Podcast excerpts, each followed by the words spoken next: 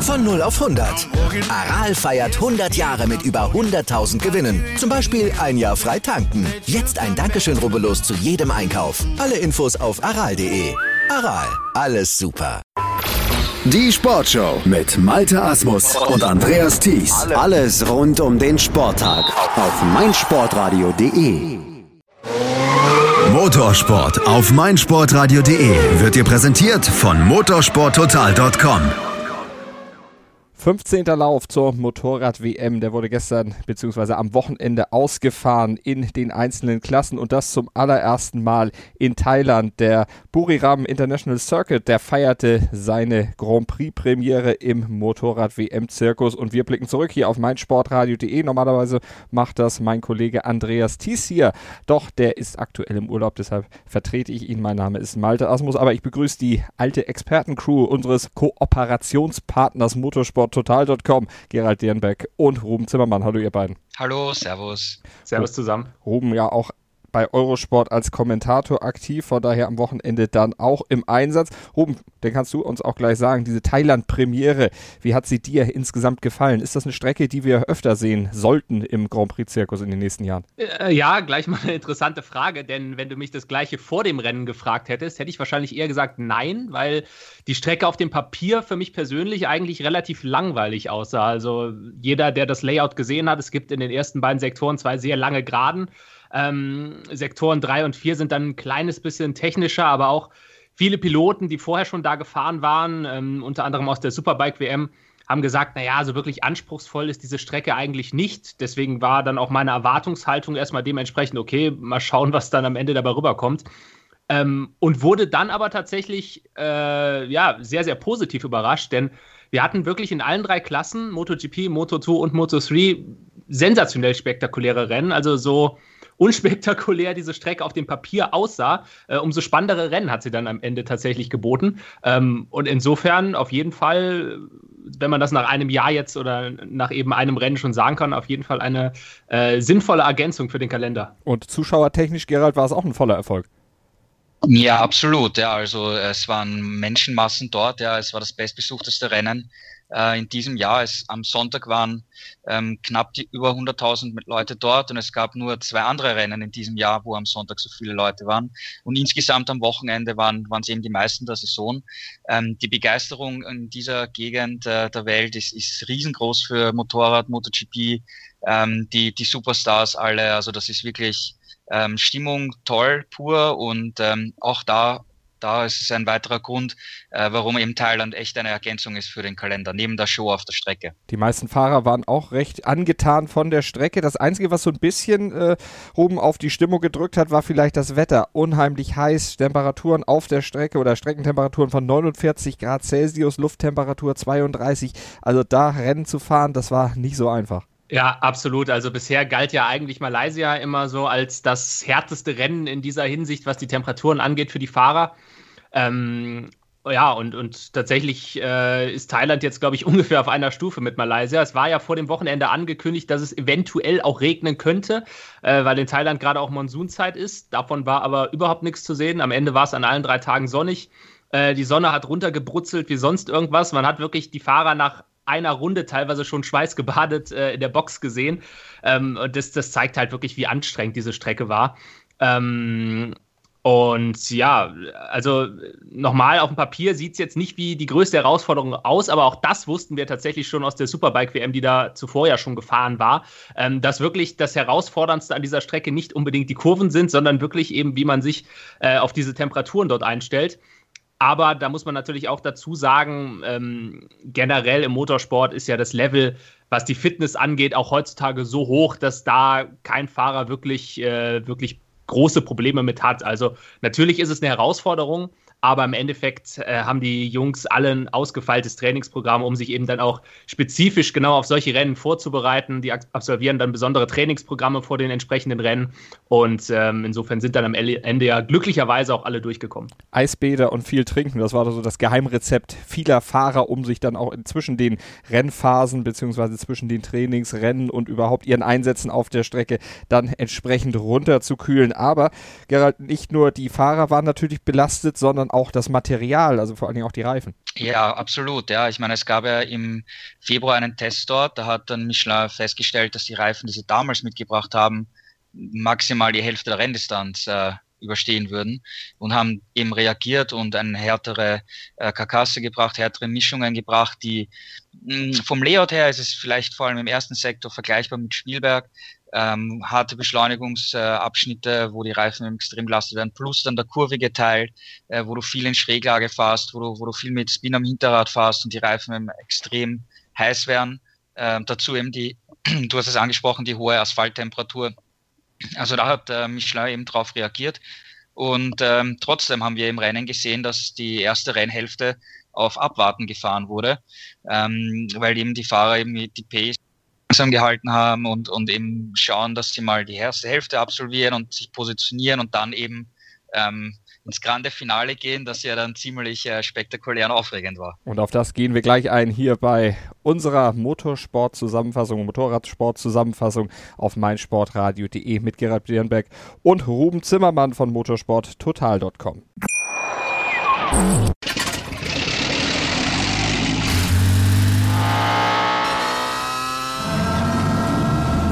0 auf 100. Aral feiert 100 Jahre mit über 100.000 Gewinnen. Zum Beispiel ein Jahr frei tanken. Jetzt ein Dankeschön, rubbellos zu jedem Einkauf. Alle Infos auf aral.de. Aral, alles super. Hören, was andere denken. meinsportradio.de. Like it auf Facebook slash meinsportradio. 90 Plus On Air. Der Podcast rund um den internationalen Fußball auf meinsportradio.de. 15. WM-Lauf der Motorrad-WM in Thailand und wir schauen auf das Rennen der MotoGP-Klasse. Kurz vor der Pause hat Gerald eben schon gesagt, dass ja, es doch ein sehr interessantes, sehr dramatisches Ende dann fand, dieses MotoGP-Rennen. Marc Marquez gewann das Ganze vor Andrea Dovizioso, Maverick Vinales und Valentino Rossi. Die standen dann auf den Plätzen 3 und 4. Aber Gerald, du hast es eben schon vor der Pause angekündigt, Platz 1 und Platz 2, das war ein sehr enges, ein sehr erbittertes, aber insgesamt ein sehr faires Duell zwischen den beiden da vorne. Ja, also wir haben jetzt in diesem Jahr schon einige extrem enge Duelle zwischen äh, Marquez und Dovizioso gesehen immer fair zu. Also es wurde immer genug Platz gelassen, es wurde, wurden keine un unfairen Manöver äh, gezeigt und, und die, die kämpfen da schon auf dem allerhöchsten Niveau. Das, da, da muss man wirklich den Hut vor, vor beiden ziehen, dass sie so miteinander umgehen. Ähm, wenn du dir jetzt das, das Rennen im Gesamten ansiehst, dann war es natürlich ein, ein, ein taktisches Rennen. Äh, Marquez hat sich nach den ersten Runden zurückfallen lassen und war eigentlich dann bis, bis zur Schlussphase am Hinterreifen vom, vom Andrea Dovizioso und hat einfach abgewartet und äh, studiert, ja, wann sieht äh, Dovizioso die Pace an, äh, wie schauen bei ihm die Reifen aus, äh, wo ist er stark, wo ist er vielleicht nicht so stark und so. Und am Ende hat er dann eben angegriffen. Und Dovizioso hat auf der anderen Seite dann gesagt, dass er vielleicht die falsche Taktik gewählt hat, weil er zu lange zu, äh, zu lange vor Marquez gefahren ist und eben nicht wusste, ähm, wie schauen die Reifen bei Marquez aus, wo ist er stark, wo ist er schwach? Und er hat dann irgendwie erst in der letzten Runde äh, realisiert, dass, dass die Reifen von Marquez auch nicht mehr die, die besten sind und er auch Probleme hat und kämpfen muss.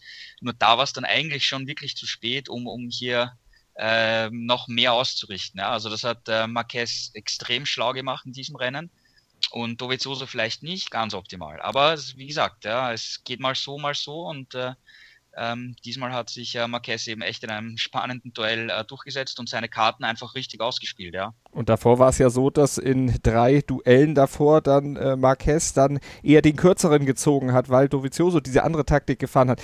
Äh, Ruben, war das quasi dann die Reaktion auf die Niederlagen zuvor? Ja, ich glaube, das kann man durchaus so sagen. Da gab es in dem Zusammenhang auch schon, äh, ich glaube, vor zwei Wochen relativ interessante Aussagen von Marc Marquez oder vielleicht waren es auch schon ein paar Wochen länger, bin ich mir gerade nicht mehr genau sicher. Auf jeden Fall hat er da gesagt, dass er äh, in diesen letzten anderthalb Jahren einiges von Andrea Dovizioso gelernt hat oder versucht von ihm zu lernen, weil er gesagt hat, naja, wir sind jetzt auch schon so oft gegeneinander gefahren. Ich versuche mir da ein bisschen was von seinem Stil abzuschauen, weil das gefällt mir eigentlich relativ gut, was er macht. Ähm, und tatsächlich jetzt in diesem Rennen hat das danach auch selber mit einem Augenzwinkern gesagt, eigentlich war ich dieses Mal Dovizioso und er war Marquez. Also es waren tatsächlich diese vertauschten Rollen. Er hat dann auch nochmal angespielt auf diese Situation im vergangenen Jahr in Spielberg, ähm, wo es ja dieses Manöver in der letzten Kurve auch gab, aber halt genau in der vertauschten Reihenfolge. Damals war es Marquez, der eben dieses, äh, diese Aktion geritten hat. Dieses Mal war es Dovizioso. Ähm, insofern tatsächlich bisschen kurios, dass man quasi die Rollen hier ein bisschen vertauscht hat. Ähm, aber ich glaube, insgesamt muss man einfach sagen, egal äh, wer jetzt hier der, äh, derjenige war, der am Ende gewonnen hat, ein großer Gewinner ist auf jeden Fall der Zuschauer gewesen, weil äh, immer wenn die beiden gegeneinander fahren, gibt es haufenweise Überholmanöver ähm, und wie wir ja gerade auch schon gesagt haben, das Ganze eben immer auf einem sehr, sehr fairen Niveau. Also mhm das imponiert mir persönlich am meisten zwischen den beiden, dass man es eben schafft, auf diesem Level zu fahren, aber dabei immer fair zu bleiben. Also die, die, das ist ja nicht so, dass die beiden da so ein bisschen entspannt nebeneinander herfahren. Die sind ja schon am Limit unterwegs und trotzdem lässt man sich eben immer die entscheidenden Zentimeter Platz. Äh, ist danach immer noch so im Reinen mit dem anderen und mit sich selbst, dass man eben hingehen kann, äh, Shake Hands geben kann. Und ja, das ist einfach Werbung für den Sport, wenn man eben auf diesem hohen Niveau äh, so einen Fernkampf liefern kann. Absolut vorbildlich, die beiden da im Umgang auch mit ihrer gegenseitigen Rivalität. Ähm, aber was muss man, muss man sagen, durch dieses Ergebnis, Gerald hat sich ja auch in der WM-Wertung jetzt doch etwas getan. Marquez jetzt 77 Punkte vor Dovizioso. Ist das bei vier noch ausstehenden Rennen damit schon entschieden?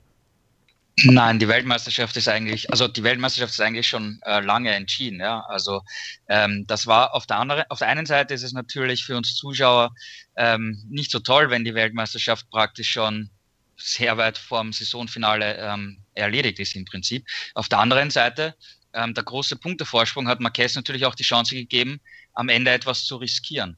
Und das war dann äh, natürlich für uns Zuschauer ein spannendes Rennen was, was halt cool ist, ja, wenn, wenn sonst die WM praktisch entschieden ist.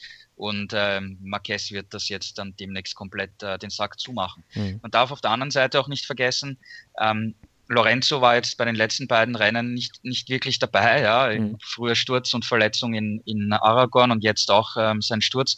Wenn jetzt da drei, äh, beide Ducatis äh, vorne mitgekämpft äh, hätten, dann wäre es vielleicht anders gewesen, weil ähm, wenn Marquez gegen eine Ducati kämpft, ist es eine Sache, wenn er gegen zwei Ducatis kämpft, eine andere Geschichte komplett und dann hätte er vielleicht gesagt, okay, ich nehme einfach den dritten oder zweiten Platz einfach mit und riskiere jetzt nicht zu viel, ja. Ähm, okay, ähm, und was ich noch sagen wollte, eben bei, bei Lorenzo hat man gesehen, wie schnell es gehen kann, dass man sich verletzt, ja, und, und Marquez hatte hier in dieser Saison, obwohl er auch relativ viele Trainingsstürze hatte, immer das Glück, sich nie wirklich äh, zu verletzen und ähm, ja, er ist jetzt auf WM-Kurs und, und in Japan könnte die Entscheidung schon fallen. Ruben, was kannst du zu dem Sturz von Jorge Lorenzo noch beitragen? Äh, es war ein Highsider im Freitagstraining, das war ja nicht der erste Sturz, den er hatte. Und dann hat er am Samstagmorgen gesagt, nee, ich trete nicht mehr an. Brüche hatte er nicht, aber doch äh, Probleme mit, mit, mit dem Unterarm und dem Handgelenk. Ja, ähm, das Ganze geht ja schon zurück auf Aragon, als er sich da am Fuß verletzt hat, unter anderem einen Zeh gebrochen hatte und noch so ein paar andere kleine Blessuren mitgenommen hatte. Da hat er vor diesem Rennen in Thailand schon gesagt, hm, ich bin mir gar nicht sicher, ob ich hier überhaupt fahren kann. Ich werde es versuchen am Freitag. Und ja, dann dieser doch extrem heftige Highsider war dann im Prinzip so das Signal für ihn, okay, das ist hier doch zu riskant, weil man darf halt nicht vergessen, wenn man sowieso schon verletzt ist und dann nochmal stürzt, ist natürlich die Chance oder das Risiko, dass diese Verletzung nochmal schlimmer wird, natürlich ähm, ungleich höher. Und da hat er dann eben auch irgendwann die Reißleine gezogen, beziehungsweise nicht irgendwann, sondern eben nach seinem Sturz und hat gesagt, okay, das war jetzt äh, einer zu viel sozusagen, ich sitze dieses Rennen lieber aus. Ähm, denn man darf ja auch nicht vergessen, wir haben ja noch drei Rennen auf dieser Asien-Tour. Ähm, eine Woche Pause jetzt und danach dann drei Rennen in Folge.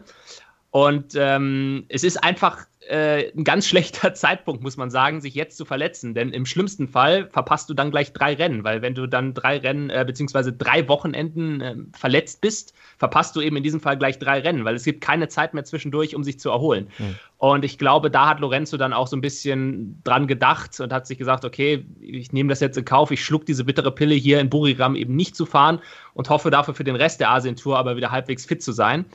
Und zum anderen muss man natürlich auch dazu sagen, Lorenzo hat halt in der WM sowieso keine Chance mehr. Ich glaube tatsächlich, wenn er noch WM-Chancen gehabt hätte, wenn er irgendwo fünf bis zehn Punkte hinter Marquez liegen würde, dann hätte er dieses Risiko auch genommen, weil dann hätte er gesagt, okay, ich bin zwar verletzt, aber ich will Weltmeister werden, ich gehe dieses Risiko ein, ich fahre hier aber in der Situation, wenn man in der Meisterschaft sowieso nichts mehr ausrichten kann, ähm, dann sagt er sich auch, okay, jetzt nur um das eine Rennen mitzufahren, äh, gewinnen kann ich mit der Verletzung sowieso nicht. Mhm. Das ist das Risiko einfach nicht wert. Und das ging ja dann entsprechend auch nicht ein. Also Marquez vor Dovizioso auf Ducati, der Mann äh, aus Italien, also Dovizioso mit Ducati gefahren. Dahinter Maverick Vinales und Valentino Rossi, zwei Yamaha-Piloten. Und Gerald, das unterstreicht, dass Yamaha in diesem Rennen wieder gut unterwegs war. Was lag denen besser an dieser Strecke oder was haben sie geändert im Vergleich zu den Rennen zuvor, wo es ja nicht so wirklich gut lief?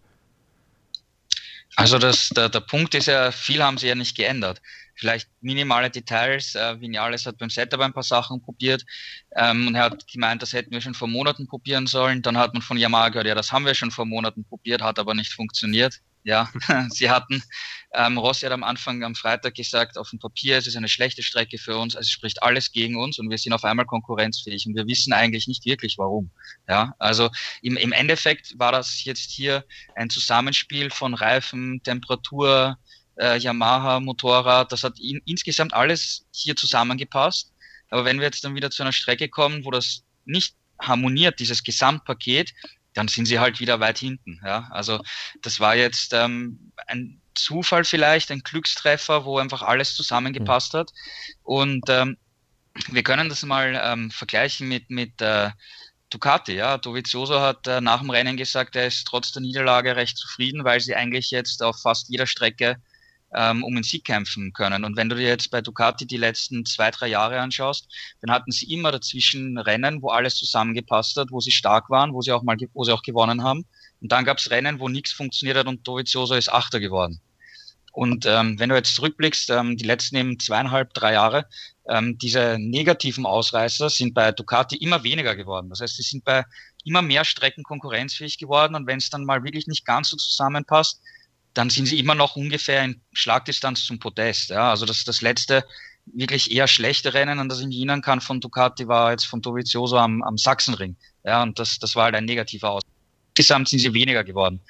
Und bei Yamaha ist die Situation halt genau umgekehrt. Ähm, sie haben ganz wenige Rennen, wo es halt positiv ist, wo es zusammenpasst, aber viele, wo es schlecht ist. Und der, der entscheidende Punkt ist, Ducati weiß, warum sie jetzt äh, gut sind und hat das selber in der Hand und Yamaha hat das nicht in der Hand. Und das ist da, meiner Meinung nach der entscheidende Knackpunkt ja, und das große Problem, wo Yamaha steht. Ja. Rom, wie siehst du es? Siehst du es genauso wie Gerald, dass das jetzt eher eine Momentaufnahme war und kein Trend sich daraus ableiten lässt? Ja, das sehe ich zu 100% genauso und ich äh, stimme Gerald da auch zu 100% zu, dass man bei Yamaha, glaube ich, keine Ahnung hat, warum es überhaupt funktioniert hat. Und das ist eigentlich das große Problem ähm, und vielleicht auch der Grund, warum man sich am Ende eben über diesen dritten Platz gar nicht so sehr freuen kann, weil ich glaube, es wäre für Yamaha hilfreicher gewesen, wenn man vielleicht dieses Rennen, äh, sagen wir einfach mal, bestenfalls auf Platz 7 irgendwo beendet, aber dafür halt dann Erkenntnisse mitnimmt und sagen kann, okay, das hat funktioniert, das hat nicht funktioniert, damit können wir arbeiten für die nächsten Monate. Jetzt haben wir eine Situation, wo sie zwar ähm, auf den Plätzen 3, 4 und 5 gelandet sind, also im Prinzip alle äh, Yamaha-Piloten, ähm, die auch äh, das Potenzial haben, vorne mitzufahren, es eben auch wirklich geschafft haben, also Vinales, Rossi und Sarko. Ähm, aber man nimmt halt im Endeffekt, glaube ich, nicht wirklich was mit von diesem Rennen, außer eben diese reinen Platzierungen, weil man weiß nicht, warum es funktioniert hat. Ähm, wird es dementsprechend auch, vermute ich, äh, in der Form in den kommenden Rennen nicht wiederholen können. Das heißt, man hat zwar jetzt die Punkte mitgenommen für dieses Rennen, aber ich glaube nicht, dass da jetzt irgendeine Entwicklung eingesetzt hat. Mhm. Gerald hat das ja auch gerade schon mal schön gesagt. Vinales hat, ähm, hat das ja angesprochen, dass man am Setup was verändert hat. Äh, was jetzt auf dieser Strecke plötzlich funktioniert hat, wo man aber von Yamaha-Seite sagt, das haben wir schon mal probiert und woanders hat es eben nicht geklappt. Und ich glaube, daran hat sich nichts geändert. Also man, man tappt, glaube ich, nach wie vor im Dunkeln, was, was äh, eben die, die Stärken und Schwächen angeht, die man hat oder vor allem eben die Bereiche, an denen man arbeiten muss. Das ist alles nach wie vor Stückwerk. Man probiert hier ein bisschen was aus, man probiert da ein bisschen was aus. Jetzt hat es eben zusammengepasst. Ähm, ich glaube aber, dass das kein Trend ist und dass man äh, schon beim nächsten Rennen in Japan vermutlich wieder zurückfallen wird. Weiß man denn, warum es bei Suzuki jetzt in Thailand nicht so richtig lief, Gerald? In Aragon war das ja alles noch ganz gut, da war man ja richtig stark unterwegs, aber jetzt Platz 6, Platz 11, da hat man sich sicher mehr vorgestellt. Ja, ja, ist richtig. Ja. Also einerseits ähm, Suzuki ist wie die, wie die anderen ähm, auch mit dem harten Hinterreifen gefahren. Und ähm, ihnen liegt ein bisschen die, die Medium-Mischung oder weichere Geschichte etwas besser, generell. Das harmoniert irgendwie besser mit dem Motorrad, was man in den vergangenen Wochen so gesehen hat. Das heißt, da war es schon mal nicht ganz optimal und ähm, die Startpositionen waren jetzt auch nicht so perfekt. Äh, Janone hatte dann noch, noch einen schlechten Start, hat da Positionen verloren. Und um dann wieder nach vorzukommen, man hat es in der ersten Rennhälfte gesehen, dass Überholen auf, auf dieser Strecke schon extrem schwer ist. Ähm, da haben sie einfach dann Reifen verbraucht und, und sind nicht, nicht ganz äh, nach vorgekommen. Ja. Ähm, trotzdem muss man sagen, ähm, Yamaha war jetzt eben, wie gesagt, ein ganz positiver Ausreißer und danach kam eigentlich schon wieder Suzuki. Ja. Das heißt, äh, wenn jetzt Yamaha diesen extremen Ausreißer nach oben nicht gehabt hätte, dann wäre Rins vielleicht Dritter geworden, ja, hm. ähm, oder Vierter, ja, je nachdem. Also so weit sind sie nicht weg und im Vergleich zu Yamaha stabilisieren sich bei Ihnen schon etwas eher die Ergebnisse, weil Sie sind jetzt ungefähr immer im Bereich zwischen Platz drei, vier bis sieben oder so zu finden. Ja? Also das, da sind Sie wirklich ähm, langsam in der Position, sich konstant als Verfolger von ähm, Yamaha und äh, Entschuldigung von Honda und Ducati und Crutchlow und so da in dieser Gruppe ähm, zu positionieren, ja, auf, auf verschiedenen Rennstrecken. Mhm. Ist Japan denn eine Strecke, oben die äh, Suzuki entgegenkommt? Ähm, Gehe ich gleich darauf ein. Ich wollte tatsächlich gerade noch was anderes sagen, oh, was gerne. mir jetzt aufgefallen ist, äh, als Gerald gerade ähm, diesen Punkt angesprochen hat, dass, ähm, dass Suzuki ja, beziehungsweise dass Alex Rins ja Dritter geworden wäre, wenn Yamaha nicht so stark gewesen wäre. Dabei dürfen wir halt auch nicht vergessen, wenn wir über Yamaha sprechen, das gute Ergebnis, dass ja im Prinzip Honda und Ducati eigentlich nur mit einem Piloten gefahren sind. Also bei, bei Ducati war es ja wirklich so, Lorenzo ist ja gar nicht an den Start gegangen.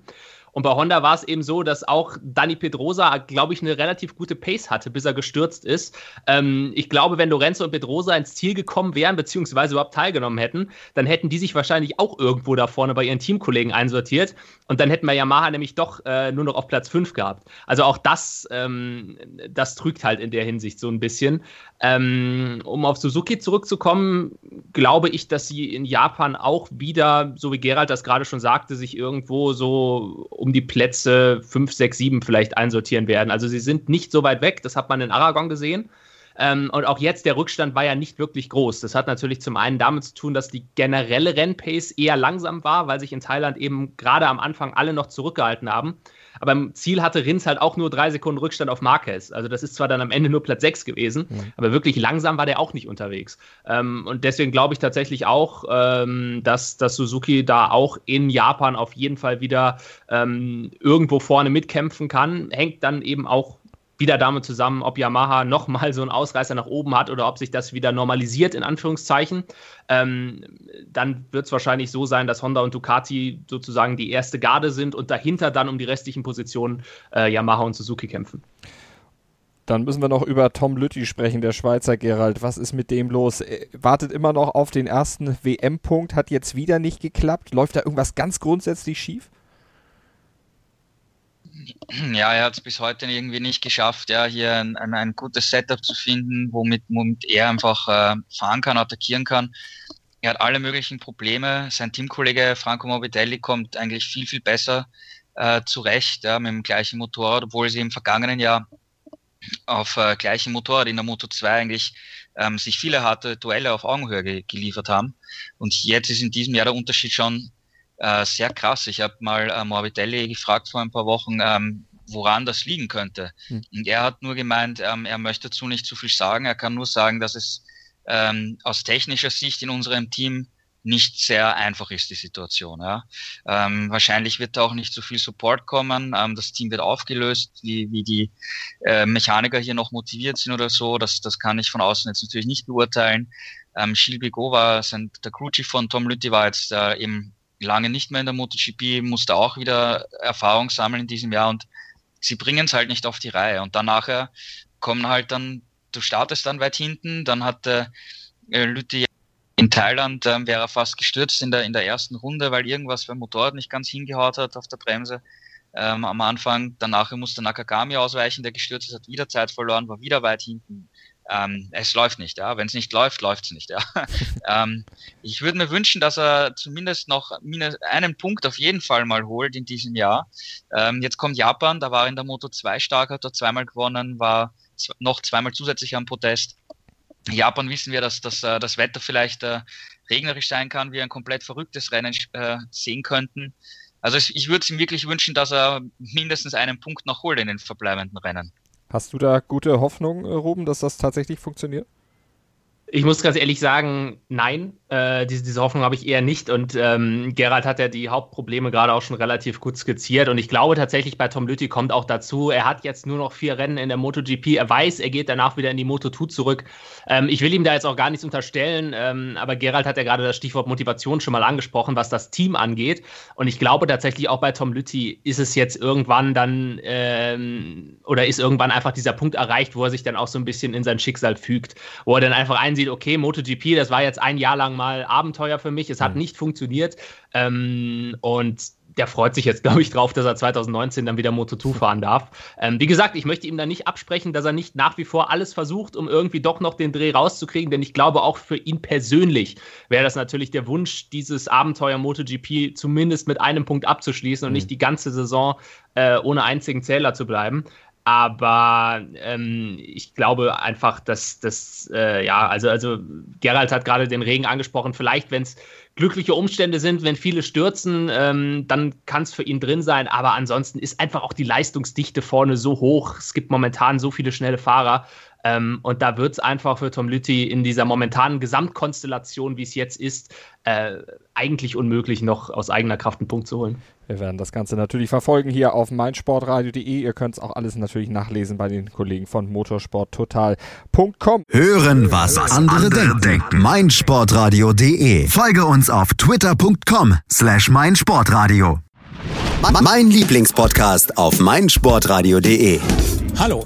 Hier ist Andreas Thies von der Sendung Chip in Charge, dem Tennis Talk auf meinsportradio.de. Jeden Montag versorgen Philipp Joubert und ich dich mit den neuesten News aus der Welt des Tennis. Darüber hinaus bieten wir Dailies zu den Grand Slams oder auch Live-Übertragung von ausgewählten Turnieren. Wenn dir gefällt, was du von uns bekommst, freuen wir uns über eine gute Bewertung für Chip in Charge auf iTunes. Dir gefällt, was du hörst? Dann rezensiere unsere Sendungen jetzt auf iTunes und gib ihnen 5 Sterne. Wir kommen jetzt hier bei unserer Aufarbeitung des Rennwochenendes von Thailand mit Gerald Dernberg und Ruben Zimmermann von motorsporttotal.com zur Moto 2 und dem Sieg von Francesco Bagnaia aus Italien war nicht nur sein siebter Saisonsieg, sondern der 800. italienische Sieg in einem Motorradrennen, klassenübergreifend generell und den gewann er vor einem Landsmann, vor Luca Marini und Miguel Oliveira aus Portugal. Der wurde Dritter. Gerald, das Rennen in der Moto 2 Klasse ein Rennen, was äh, in der Anfangsphase von vielen Positionswechseln dann äh, erstmal geprägt war, bis dann Banyaya so in der zweiten Rennhälfte ja, sich ein bisschen absetzte. Ja, also es war ein Riesenkampf von vorne, ja, Bagnaia gegen die beiden KTM-Fahrer Oliveira und Brad Binder. Das war echt äh, ziemlich äh, spektakulär und, und, und cool zu beobachten. Und am Ende hat sich dann Bagnaia eben durchgesetzt. Und wenn wir jetzt auch auf die vergangenen Rennen sehen, er zeigt schon dass er die Riesenklasse ist in diesem Feld in diesem Jahr und der beste Fahrer ist und äh, wirklich auf dem Weg ist, äh, verdient Weltmeister zu werden. Ja, weil das sind dann ähm, Rennen wie letztens in, in Aragon, wo er, wo er an, gegen andere Fahrer gekämpft hat, wo Oliveira nicht ganz so weit vorne war und, und trotzdem ein super Ergebnis geholt hat und jetzt hier wieder sich im direkten äh, Dreikampf äh, durchgesetzt hat. Ähm, das ist schon eine wirkliche Ansage und, und äh, ich glaube, er ist wirklich auf dem Weg zum Weltmeistertitel. Ähm, das zeigt auch der Punktestand, weil wenn du jetzt hernimmst, ähm, Bagnaia und Oliveira sind in jedem Rennen ins Ziel gekommen. 20 Punkte Vorsprung das ist dann schon die Extraklasse, die Bagnaia hier rausholt in einer Meisterschaft, die so eng ist, wo dann doch der Fahrer am Ende den Unterschied macht. Und äh, dass Marini dann am Ende dann noch äh, nach vorne gekommen ist, dann äh, eben Oliveira noch zusätzlich Punkte weggenommen hat äh, und als das zum ersten Mal einen äh, Doppelsieg gegeben hat für das Junior-Team von Valentino Rossi, ist natürlich aus italienischer Sicht plus der 800. Äh, Grand Prix-Sieg überhaupt für Italien, wie du angesprochen hast, das ist schon schon eine, eine klasse Leistung mhm. gewesen fürs ganze Team, für Bagnaia, da kann man wirklich einen Hut vorziehen. Ja, das war echt toll. Und den Hut muss man auch ein bisschen äh, Ruben vor Marini ziehen. Der hatte ja mit einigen Problemen zu kämpfen, aber dann trotzdem so eine Aufholjagd auch noch gestartet in diesem Rennen. Ja, also der hat wirklich ähm, die Schlussphase dieses Rennens dann nochmal, äh, ich möchte fast sagen, dominiert. Also klar, Banyaya war vorne, der ist, der ist im Feld dann, wie Gerald gerade schon sagte, irgendwann weggefahren. Ähm, ja, und Marini ist dann von hinten nochmal rangestürmt, hat eben beide KTM-Piloten noch überholt, diesen Doppelsieg dann perfekt gemacht. Ähm, und auch um auf diese Stärke von Banyaya nochmal gerade zurückzukommen, die Gerald ja schon erwähnt hat. Ähm, der ist wirklich momentan einfach der schnellste Mann. Also der hat von den letzten vier Rennen drei gewonnen. Das einzige Rennen, das er nicht gewonnen hat, das war Aragon, da ist er Zweiter geworden. Ähm, und der, der ist so konstant momentan. Also Anfang der Saison hat er immer noch so ein paar Ausreißer nach unten gehabt, wo es mal nicht ganz so gut lief. So bis zur Saisonmitte ist äh, zum Beispiel in Argentinien dann mal nur Neunter geworden, am Sachsenring nur Zwölfter, äh, Barcelona Achter. Das waren, das waren so Ausreißer nach unten und die hat er wirklich seit der Sommerpause gar nicht mehr drin. Der stand mhm. seit der Sommerpause, seit dem Rennen in Brünn immer auf dem Podium. Ähm, und das ist eine Konstanz, die einfach ja, weltmeisterlich ist. Also äh, ich glaube, Oliveira fährt jetzt auch keine schlechte Saison, im Gegenteil. Aber wie Gerald ja auch gerade schon gesagt hat, Banyaya hat einfach dieses, dieses kleine bisschen extra momentan. Und ähm, wenn er das jetzt so durchzieht bis zum Ende der Saison, wenn er nicht äh, unglücklich sich noch verletzt, ähm, dann sehe ich ihn jetzt auf jeden Fall auch als kommenden Weltmeister. Wie gesagt, 28 Punkte ja, hat er um Vorsprung. Noch, ja, Gerald? Kann ich hier noch kurz was da hinzufügen, ähm, was mir eingefallen ist? Ich bin eben sehr, sehr gespannt äh, auf Bagnaia nächstes Jahr in der MotoGP. Er bekommt das Vorjahresmotorrad nächstes Jahr bei Pramac Ducati, also eigentlich das, oder bekommt er die aktuelle? Ich bin mir jetzt gar nicht sicher. Nee, er, bekommt, er bekommt das, genau, er bekommt, das bekommt die Richtig. aktuelle, genau. Ja. Das heißt, der Bagnaia bekommt das Motorrad, auf dem äh, Andrea Dovizioso jetzt fährt nächstes Jahr. Und ähm, da bin ich echt gespannt, wie er sich in der MotoGP entwickeln wird. Und wenn du dann weiter nach vorne denkst, ja, Richtung ähm, 2021, ähm, wer sagt dann, dass äh, Dovizioso nicht sagt, okay, pass auf, ja, ich mach nicht mehr weiter, dann kann, wenn sich Bagnaia ähm, bei Pramac wirklich gut entwickelt in den nächsten beiden Jahren, der, das neue Zugpferd von Ducati werden dann ab 2021. Also ich bin wirklich, wirklich sehr, sehr gespannt ähm, auf seine zukünftige Entwicklung. Rum, wie siehst du seinen Aufstieg dann in die MotoGP-Klasse? Wir haben eben über Tom Lütti gesprochen, bei dem das ja eben nicht so ganz funktioniert hat. Jetzt hat äh, Bagnaia wahrscheinlich bessere Voraussetzungen, auch vom technischen Material her. Aber was muss man da letztlich mitbringen? Wie groß ist der Unterschied zwischen den beiden Klassen letztlich wirklich? Also ich glaube, dass der Unterschied schon relativ groß ist. Das wird jetzt nächstes Jahr ohnehin sehr interessant, weil wir eben mehrere Fahrer haben, die aufsteigen. Ähm, auch bei, bei Oliveira steht der Aufstieg ja schon fest. Äh, wir haben Joan Mir, der nächstes Jahr für Suzuki fahren wird. Ähm, ich glaube tatsächlich, dass Banyaya ganz gute Karten hat, weil ähm, die Ducati glaube ich, momentan für den Aufstieg nicht unbedingt das schlechteste Motorrad ist. Also die Ducati galt ja jahrelang eigentlich als das schwierigste äh, Motorrad im ganzen Fahrerlager. Das hat sich mittlerweile geändert. Also ich glaube mittlerweile wirklich, die Ducati ist relativ zugänglich, auch für neue Piloten. Ähm, er wird natürlich jetzt nicht in den ersten Rennen gleich ganz vorne mitfahren, das sollte man auch nicht erwarten. Mhm. Aber ich denke schon, dass er, dass er eine gute erste Saison fahren wird, ähm, eben nachdem er ein bisschen Eingewöhnungszeit hatte und dass er dann auch vereinzelt auf jeden Fall ein paar, ein paar richtig gute Ergebnisse rausholen wird.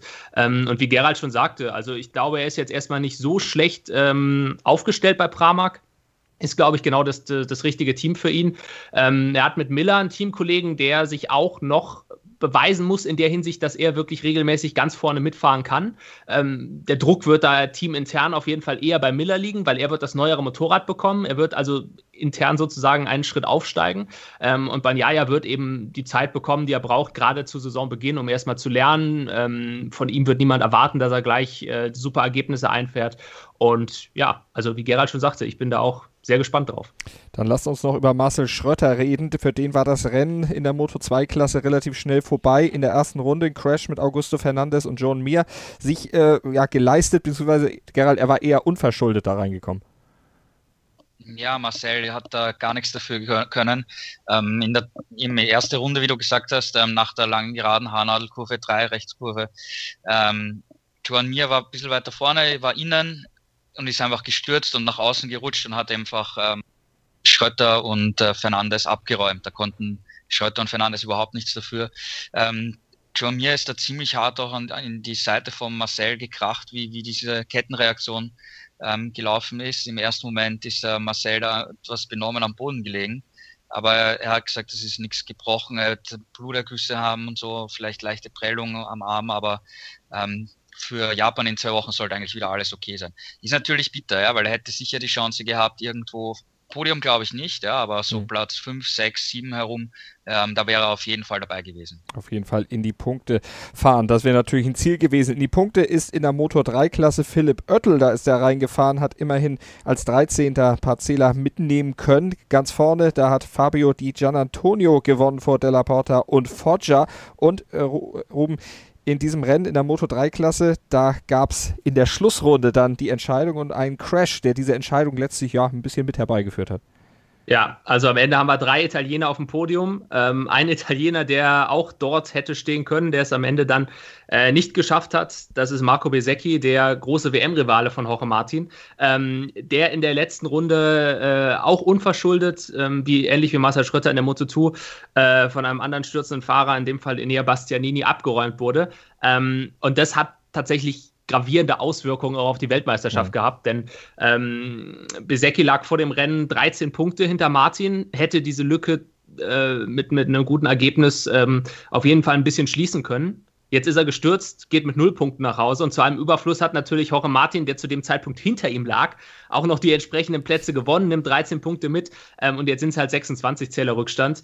Ähm, an einem Wochenende, an dem Besecki eigentlich hätte aufholen müssen, weil Jorge Martin leicht angeschlagen war. Er hatte wieder Probleme mit seiner linken Hand, die er sich in diesem Sommer mal gebrochen hatte. Ähm, und das war halt so eine, ja, also, also ich möchte, ich möchte äh, in Fußballsprache würde ich sagen Elfmeter für, mhm. für Marco Besecchi, ähm, weil man wusste, Jorge Martin tut sich schwer, der wird nicht ganz vorne reinfahren können in diese Spitzengruppe. Ähm, ja, und dann ist es natürlich super ärgerlich. Besecchi macht im Prinzip nichts falsch, ist auf Podiumskurs und wird dann in der letzten Kurve abgeräumt. Ähm, ich habe das auch in unserer Übertragung bei Eurosport schon gesagt. Ich bin mir nicht sicher, ob wir nicht am Ende der Saison in Valencia genau auf dieses eine Rennen in Thailand zurück gucken müssen und dann sagen werden, da hat Besecki im Prinzip die Meisterschaft verloren, weil das war wirklich was, was richtig wehgetan hat. Also das hat man äh, auch in seinem Gesicht gesehen nach dem Rennen. Ähm, er ist da äh, relativ fair geblieben, ist da auch nicht auf Bastianini losgegangen oder irgendwas, hat die Entschuldigung von Bastianini fair akzeptiert. Ähm, aber der war richtig frustriert und das, das ist klar. Also wenn du nichts falsch machst äh, und dann bis zur letzten Runde fast alles richtig machst, bis zur letzten Kurve, muss man sagen, und dann abgeräumt wirst, ja, das ist einfach schmerzhaft. Also da kann sich jetzt natürlich noch ein bisschen was tun, denn auch Fabio Gianantonio Gerald mit 175 Punkten nach diesem Sieg auch noch theoretische Chancen da dann am Ende Weltmeister zu werden. Glaubst du, dass da mischt sich noch was durch oder bleibt Jorge Martin vorne in der, in der Führungsposition trotz der Probleme, die er hat, die ja vielleicht dann auch in zwei Wochen wieder auskuriert sein werden? Also ich glaube schon, dass auch Jorge Martin hier einen großen Schritt gemacht hat und ich stimme auch um zu, dass man nachher ähm, auf Thailand vielleicht als entscheidendes Rennen ähm, sehen möchte. Ich würde aber eher sogar Aragon und äh, Thailand als entscheidende Rennen sehen. Ja, wenn wir jetzt auf Aragon zurückblicken, ähm, da hatte Bezecchi Startplatzstrafe und musste von weiter hinten im also Mittelfeld starten. Jorge Martin ist vorne weg und hat einen Startzielsieg äh, gefeiert und seine Punkte gemacht. Bezecchi hat sich zwar noch dann äh, auf Platz zwei nach vorne kämpfen können, aber okay, ja, das war einfach ein Riesenunterschied. Ja. Und jetzt hat er versucht, jetzt war die Situation umgedreht. Bezecki war vorne, Martin war angeschlagen körperlich und Bezecki hat am Samstag auch gesagt, er möchte auch versuchen, vorne wegzufahren. Und er hat es nicht geschafft. Und ähm, ja, dann ist halt eine blöde Situation äh, zustande gekommen für ihn in, in der letzten äh, Kurve halt. Ja. Ähm, und ich finde, dass diese zwei Rennen zeigen so diese die, die Saison. Martin ist der schnellste Fahrer, und Bezeki ist zwar da, dabei, aber nicht ganz der schnellste Fahrer, ja. Und äh, wenn er auch den Speed von Martin hätte, dann hätte er sich auch absetzen können, eventuell äh, in Thailand und wäre nie in die Gefahr gekommen, dass ihn ein Gegner abräumen kann. Ja, also mhm. der schnellste Fahrer wird dann, glaube ich, am Ende äh, Weltmeister werden und das ist auch in Martin. Und diese zwei Rennen sind irgendwie für die Situation von beiden in diesem Jahr. Rum mit Philipp Oertel hatte ich angesprochen, als 13. Punkte geholt. Wie würdest du sein Rennen letztlich bewerten? Äh, durchschnittlich. Also ähm, der Rückstand auf die Spitze ist natürlich okay, was auch einfach damit zusammenhängt, dass sich in der Moto 3 kein Fahrer äh, oder keine Gruppe wirklich vorne absetzen konnte aufgrund dieses Windschattens, den es permanent gab. Äh, er hat am Ende vier Sekunden Rückstand auf den Sieger gehabt. Ähm, das ist okay, aber es reicht halt am Ende auch wieder nur zu Platz 13. Ähm, das ist eigentlich dann auch für Philipp Oettel zu wenig. Also äh, gerade wenn man sich anschaut, welche Fahrer da unter anderem äh, vor ihm gelandet sind, unter anderem einer der Wildcard-Piloten, Somkiat Chandra, der ist Neunter geworden, äh, Kaito Toba Zwölfter, auch eine Position vor Oettel. Ähm, ich hätte mir schon mehr von ihm erhofft, muss ich ganz ehrlich sagen. Ähm, Platz 13 und der Rückstand für sich genommen sind, wie gesagt, okay, aber es bleibt einfach bei ihm dabei. Er hatte diesen einen Sieg in Jerez und seitdem läuft es halt einfach nicht mehr. Auch wenn er selber jetzt gesagt hat, er ist mit dem Wochenende in Thailand gar nicht so unzufrieden.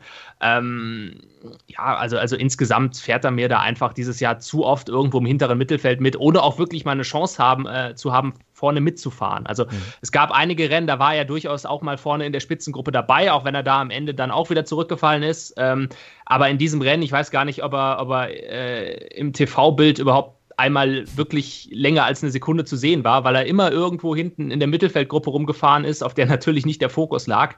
Ähm, und insofern, ja, unauffälliges Rennen von ihm nicht wirklich schlecht, aber ich hätte mir, wie gesagt, mehr erwartet. Also mal gucken, wie es in zwei Wochen dann in Japan aussieht. Werden wir natürlich dann auch verfolgen. Hier bei uns auf meinsportradio.de oder eben auch bei den Kollegen von motorsporttotal.com in schriftlicher Form werden wir uns dann entsprechend vorbereiten können. Der Kollege Andreas Thies wird dann an dieser Stelle wieder übernehmen. Ich sage für heute vielen Dank an Ruben Zimmermann und an Gerald Dirnberg von motorsporttotal.com. Danke, Jungs. Dankeschön, Servus und bis zum nächsten Mal. Ciao, bis dann. Hören, was andere denken. meinsportradio.de. Like it auf Facebook slash meinsportradio. Mein Lieblingspodcast auf meinsportradio.de. Kevin Scheuren hier von Starting Grid, dem Formel 1 Magazin auf meinsportradio.de. Zu jedem Rennwochenende bringen wir dir alles, was du brauchst, um bei der Königsklasse des Motorsports up to date zu sein. Vorberichte, Nachberichte, Analysen und Meinungen, das alles gibt's hier. Und wenn dir gefällt, was du hörst, dann bring Starting Grid bei iTunes auf die Pole Position. Wie das geht? Eine kleine Rezension schreiben und fünf Sterne dalassen und schon sind wir auf dem Treppchen ganz oben. Dir gefällt, was du hörst? Dann rezensiere unsere Sendungen jetzt auf iTunes und gib ihnen fünf Sterne.